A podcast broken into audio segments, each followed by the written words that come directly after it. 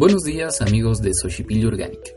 Bienvenidos a un episodio más del podcast Jardín. Si siempre has querido aprender sobre huertos urbanos, agricultura orgánica, jardinería o cultivar tu propia comida en casa, estás en el lugar correcto.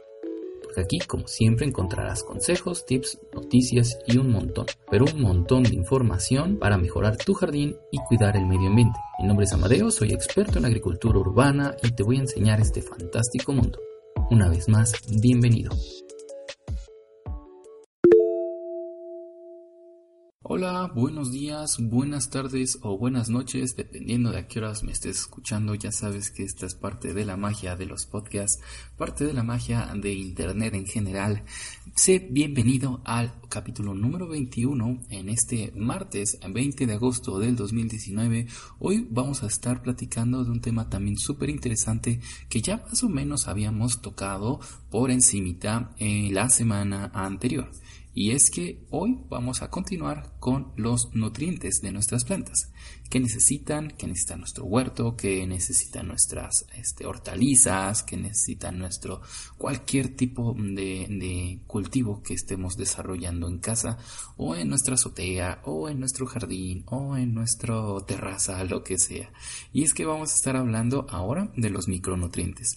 Ya la semana pasada, en el capítulo número 19 me parece, estábamos platicando sobre los micro, más bien los macronutrientes, que son muy importantes y que la semana, la próxima semana les prometo traerles un capítulo especial en donde hablemos sobre las deficiencias que presentarán nuestras plantas tanto al tener déficit de estos, los macros, como de los micronutrientes de los que vamos a hablar más específicamente el día de hoy.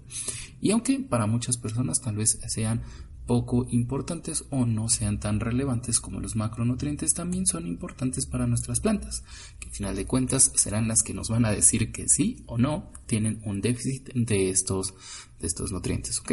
Entonces, para empezar, amigos, yo quiero mandarle un saludo a todos y a, a todos y cada uno de aquellos que nos siguen en nuestra cuenta de Instagram. Ya saben, si no nos siguen y esta es la primera vez que tienen la oportunidad de escuchar uno de nuestros podcasts, síganos en arroba orgánica. Ya nos pueden mandar preguntas, nos pueden mandar cualquier opinión referente a este podcast o referente a las mismas publicaciones que hacemos. Allá siempre hacemos spoilers acerca de los próximos eh, capítulos eh, que tendremos publicados. Por ejemplo, siempre los lunes ya tendrán publicados el nombre y una captura de, del podcast del día siguiente. Así que si quieren estar siempre enterados, si quieren tener siempre las últimas noticias de Social Organic y de su podcast favorito Jardín, pues ya saben, pueden seguirnos y dejarnos los comentarios que ustedes gusten.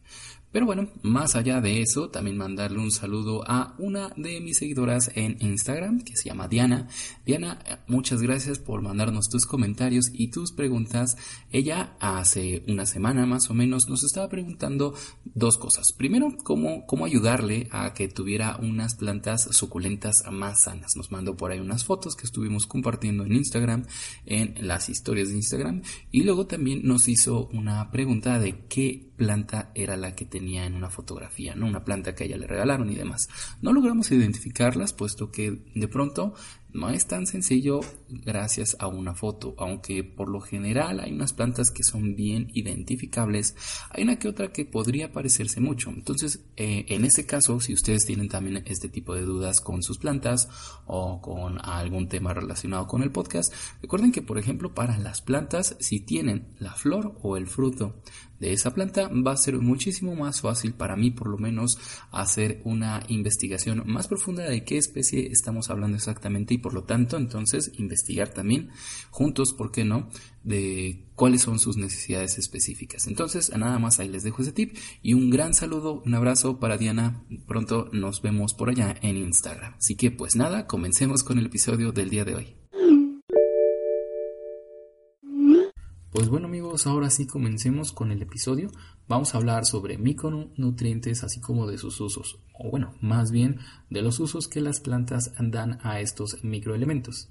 Eh, aunque me gustaría platicarles que aunque estos elementos se requieren en pocas cantidades dentro de nuestras amigas verdes, la verdad es que son muy importantes todos y cada uno de ellos, por algo son nutrientes. Aunque, como ya les dije, se necesitan en cantidades muy pequeñas. He dicho también otra cosa que me gustaría platicarles es que estos micronutrientes a veces son difíciles de controlar dentro del huerto, dentro de nuestro, dentro de nuestro sistema. Y bueno, sobre todo si es amateur nuestro sistema, es decir, si tenemos algo que hacer y demás. Y además no hay que, no hay que darles tanta importancia, a pesar de que, de que para la planta como tal son muy importantes. Y bueno, vamos a comenzar. Uno de los microelementos más importantes es el hierro, micronutrientes, perdón, aunque bueno, también se les podría llamar microelementos. dentro de este, el, el hierro tiene una gran importancia porque funciona dentro de la síntesis de clorofila. La deficiencia de este, de este elemento se encuentra muy raras veces y esto es algo que vamos a ver constantemente, dado que se requieren tan poco cantidad de este elemento, por poca que haya disuelta en nuestro suelo va a ser suficiente para poder mantener a nuestras plantas. Pero bueno, principalmente se encuentra deficiencia de este elemento en suelos con exceso de sal. Se observa hojas de color blanco y sobre todo en las hojas jóvenes con una clorosis internerval. Clorosis internerval, perdón, va a ser un tema que vamos a platicar en la siguiente semana. Así que dejémoslo por ahí en este momento. Luego tenemos también el cloro, que es muy importante porque las plantas solo lo requieren en pocas cantidades. Algunas plantas llegan a tolerar eh, en mayores cantidades este elemento. Por ejemplo, la remolacha, las coles, las espinacas, así como también el apio. En grandes cantidades disminuye el desarrollo o la calidad de las plantas sensibles al cloro, como por ejemplo la papa, pimiento, tabaco, frijol, algunas frutas y especies forestales. Entonces, la importancia que radica en el cloro es que, de hecho, si tenemos además disuelto en nuestro suelo, puede ser incluso perjudicial.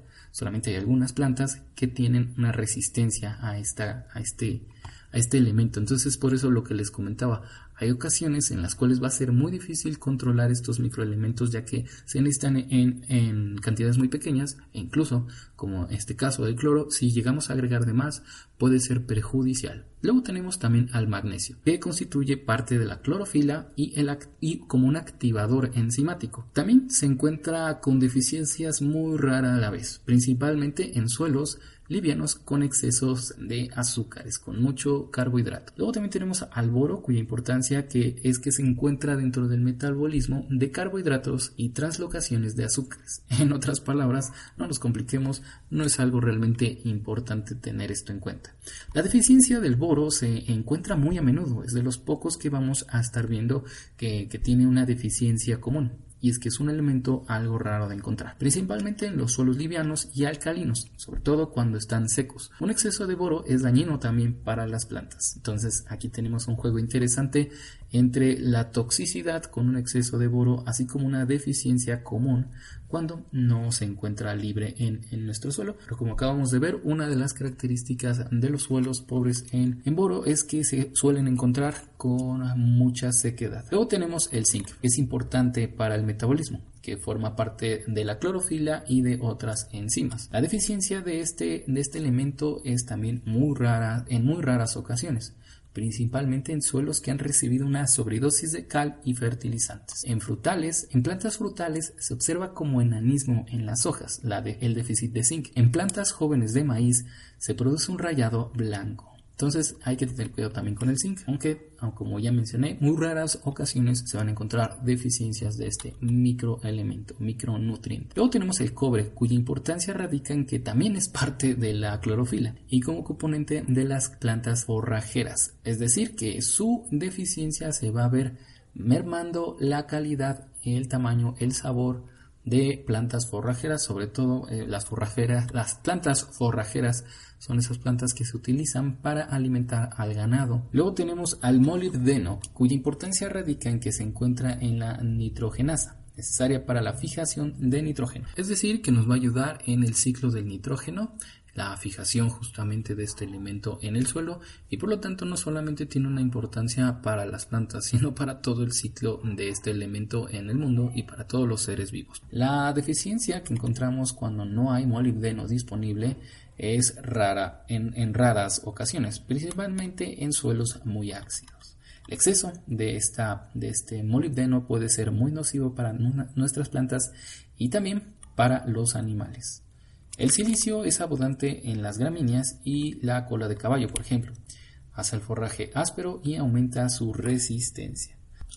El sodio como micronutriente tiene una función bastante curiosa y a mi parecer es de los más importantes, puesto que hay suficientes pruebas científicas como para poder considerar que el sodio puede ser eh, un sustituto parcial del potasio, el potasio que habíamos visto como uno de los macronutrientes, el cual asume sus funciones, tiene mucha importancia en la nutrición animal también. El cobalto es otro de estos micronutrientes y es importante para el desarrollo de algunas bacterias nodulares que hacen una fijación simbiótica de nitrógeno. Este tema, la fijación simbiótica y la simbiosis en general, es un tema mucho, muy apasionante que vamos a tocar sin lugar a dudas en este podcast. Luego tenemos finalmente al yodo, que tiene mucha importancia no solamente para las plantas, eh, ya que hace parte de algunos elementos primordiales para el funcionamiento de las plantas, pero también tiene importancia para el hombre y para los animales, es decir, también funciona dentro de este ciclo conocido como las cadenas tróficas. Todos estos elementos bajo condiciones de un óptimo funcionamiento de los ciclos tanto biológicos como ambientales y específicamente de los ciclos naturales de los nutrientes se encontrarán en cantidades suficientes y equilibradas a disposición de la planta. Solo en algunos casos en los que se pueda comprobar una real deficiencia se podrá hacer uso de aportes externos, también de preferencia naturales, sobre todo si estamos usándolos en nuestro jardín para nuestras plantas, para nuestras hortalizas, en donde luego al final nos los vayamos a comer. Pero como les mencionaba, es difícil encontrar la deficiencia de estos micronutrientes y es mejor tener un equilibrio primero de los macro y ya después cuando nos volvamos mucho más expertos tal vez trabajar con los micronutrientes también. Ningún elemento es más importante que otro. A pesar de la mayor o menor cantidad en que se puedan ser retenidos o absorbidos por el suelo y también por nuestras plantas, la carencia o exceso de un nutriente tiene consecuencias negativas en la composición, calidad y el desarrollo también de nuestra planta. Asimismo, la forma de la disponibilidad en términos cuantitativos y cualitativos influye también en las plantas en cuanto a calidad, vitalidad, resistencia, susceptibilidad a plagas, por qué no, y también enfermedades, así como, por qué no, también su sabor. El fin de este podcast es que sepamos cuáles son las diferencias entre macro y micronutrientes, así como cuáles son las que necesitan nuestras plantas en ciertos momentos para que al final del día seamos unos mejores jardineros o mejores horticultores, ¿por qué no? También es importante que estemos atentos a los cambios que veamos en nuestras plantas, aunque particularmente de este tema vamos a hablar la siguiente semana cuando hablemos justamente de las deficiencias de estos nutrientes, tanto los macro como los micros. Así que por ahora nada más y vamos con la nota del día. Bueno amigos, hoy vamos a platicar sobre una nota que encontramos en el portal de abc.es, un portal de ciencia, noticias, etcétera, que les recomiendo muchísimo visitar. Y habla sobre las vacaciones y además la causa por la que en verano hay menos infartos según los científicos. Esta nota te va a encantar. Digan lo que digan, las vacaciones son buenas. Todos necesitamos romper la monotonía del día a día y descansar de vez en cuando. Investigadores de la Universidad de Harvard y California en Estados Unidos analizan la interpretación de la rutina laboral y sus efectos sobre nuestro genoma. Y ellos llegaron a la conclusión de que las vacaciones se reduce la actividad de algunos genes implicados en el estrés y algunos otros relacionados con enfermedades degenerativas y del envejecimiento además. Entonces imagínense lo importante que es tomarse unas vacaciones. A estas transformaciones les han bautizado como el efecto vacaciones, un nombre genial por cierto. Quizás lo más importante en este estudio es que el beneficio se comienza a observar a partir del sexto día del disfrute vacacional. Sin embargo, no es necesario o no es preciso llegar a una semana de descanso laboral para que nuestro sistema inmunológico ya sea más eficiente cuando tiene que hacer frente a las infecciones virales, según este estudio. Luego, además, hace tan solo unas semanas, un grupo de investigadores de la Universidad de Syracuse en, en Estados Unidos dieron un paso más allá al señalar que las vacaciones son cardiosaludables. De esta forma, se pone en manifiesto que una persona puede reducir su riesgo cardiovascular simplemente con irse de vacaciones, así de sencillo. Este estudio va en la línea de otro publicado en el año 2018 por docentes de la Universidad de Helsinki. La población objeto de su análisis fueron ejecutivos varones de la edad media de la vida. Reclutaron a más de 1.200 personas y las siguieron durante un periodo de más o menos 40 años. Todas ellas tenían al menos un factor de riesgo vascular, como pueden ser el tabaquismo, la hipertensión arterial, colesterol, triglicéridos elevados, sobrepeso o intolerancia a la glucosa, entre otros. Entre las numerosas conclusiones a las que llegaron hay una que llama especialmente mi atención ya que las vacaciones disminuyen la mortalidad. Por ejemplo, concluyeron que los ejecutivos que rompían la rutina laboral durante más de tres semanas reducían también sus posibilidades de fallecimiento en un 37%. Esto es fantástico. En comparación esto con aquellos que se alejaban del trabajo durante por lo menos 21 días al año. En el año 2017, científicos de la Universidad de Uppsala demostraron que el verano es la época en la que se registra un menor número de infartos, al menos esto en Suecia. Para llegar a esta conclusión, analizaron un total de 156.690 historiales médicos de pacientes ingresados por infarto agudo del miocardio entre los años 2006 y 2013. Entre las variables que se examinaron figuraban las vacaciones estivales. En su conclusión apuntaban que aquellas personas que suelen vacacionar durante el mes de julio reducen el riesgo de sufrir un infarto agudo de miocardio en un 8%, una cifra nada desdeñable.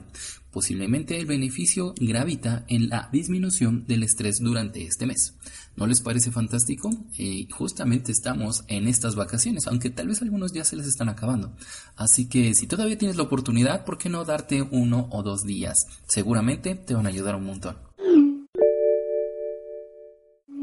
Así que amigos, eso ha sido todo por este episodio. Acaban de escuchar el episodio número 21 de Jardín. Muchísimas, pero muchísimas gracias por dejarnos sus comentarios, por dejarnos sus opiniones, por dejarnos sus preguntas también en nuestro Instagram en arroba organic, en donde pueden encontrar además de todo lo relacionado con este, este tema y también todos los que trabajamos y ah, hablamos en este podcast también pueden encontrar un montón de información extra sobre jardinería, tips, herramientas. Pueden ayudarnos a, seguir haciendo y creciendo esta hermosa comunidad. Ya saben que sus opiniones nos las pueden dejar en audio si ustedes gustan hacer alguna opinión muy puntual o una pregunta también. Esto está muy genial y yo feliz de agregarla al audio del próximo podcast, el podcast número 22 que estaremos lanzando el siguiente jueves 22 de agosto del 2019. Y pues yo me voy, pero no sin antes recordarles que esto de la jardinería no siempre es fácil. Pero también recuerden que el éxito en la vida no se mide por lo que logras, sino por los obstáculos que vamos superando. Gracias por escucharnos amigos.